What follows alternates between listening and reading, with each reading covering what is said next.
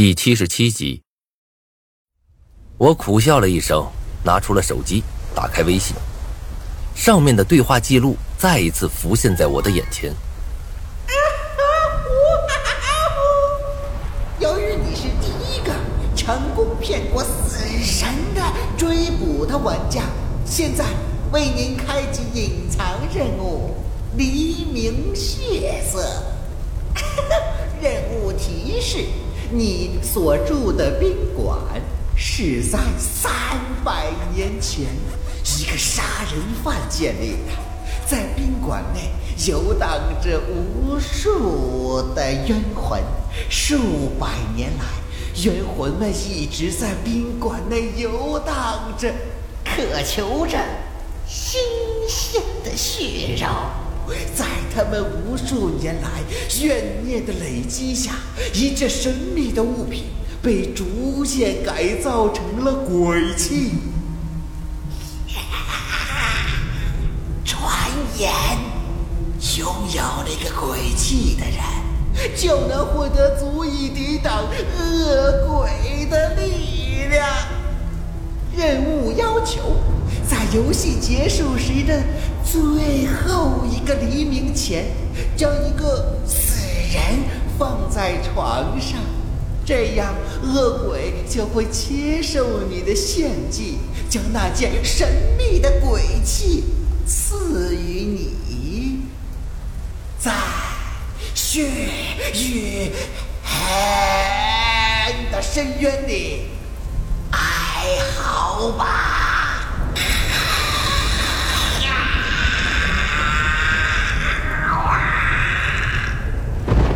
发信息的人是狼人。黎明血色这个隐藏任务，本来我是不想做的。一方面，杀人这件事并不简单，米国的公民是可以持枪的。去掉妇女和小孩，想在无人注意的情况下杀掉一个成年男子，对我而言这件事并不轻松。万一被送入警局，任务奖励就泡汤了，等于没做。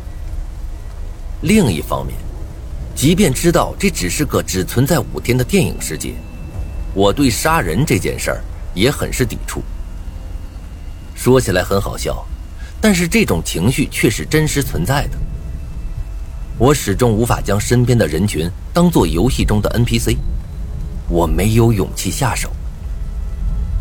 我本来只想着熬到游戏时间结束就可以了，但是杰克一行人的出现。却彻底的改变了我的想法。那两根手指，让我终于找到了心安理得的理由。吸完最后一口烟，我将烟头扔在地上，匆匆的坐上摩托，朝着旅馆驶去。到了旅馆不远处，我戴上了刚买的帽子和口罩，眯着眼睛打量着旅馆周围的人群。不多时。两个警察骂骂咧咧的从旅馆中走了出来，脸上满是懊恼的神色。在这样的鬼天气工作，人们心中多多少少都会有几分怨气。看起来啊，那个服务员好像报警了呢。我在心里轻笑一声，咬了一口手中的面包。吃完面包后，我将摩托车放到了一个小巷中，用大包大包的垃圾袋遮住了车。然后便走向了附近的一个小酒吧，单独的开了一个小包厢。与张倩分开的时候，他和王笑笑把钱全部都给我了。这些钱虽然不多，却也勉强够我在这种小酒吧住上一晚，不至于露宿街头了。酒吧的包厢很小，但是空调和床这两样东西啊却俱全。我将身上早已湿透的衣服脱了下来，晾了起来。现在是游戏的第三天晚上，第五天八点，我们就会回到现实世界，也就是说，我还有一天半的时间，而黎明血色这个任务要求的时间也正好是第五天的早上。现在出去的话，太早了。我将包厢的门紧紧锁住后，洗了个凉水澡，便在床上舒舒服服的睡了一觉。游戏的第四天，我醒来的时候已经是中午十二点了，换上早已晾干的衣服，我离开了这儿，径直的朝着那个废弃仓库走去。走出去后，我才发现，经过一个晚上，雨势非但没有小，反而更大了几分。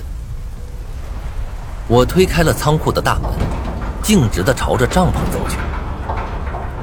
走到帐篷前，我凑过去一看，里面现在有两个人。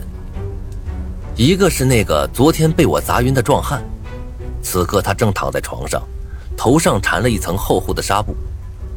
按照我昨天用的力道，这个家伙最少也得被我打个重度脑震荡。之所以躺在这儿而不是医院，恐怕是因为没钱付医药费了。另一个则是一个有些瘦弱的金发男子，看上去竟然和杰克有些相似。想必应该就是服务员嘴中杰克的弟弟了。我敲了敲帐篷，笑容可掬的走了进去。杰克弟弟脸上先是一喜，等看清来人是我之后，不由得张大了嘴巴，惊呼道：“呃，怎么是你？为什么不能是我呀？”我笑了笑，挥起棒球棍就朝他脸上砸了过去。杰克弟弟显然被我这一击给吓懵了，交叉着胳膊挡在了头前。不过皮肉哪里及得上木头硬啊！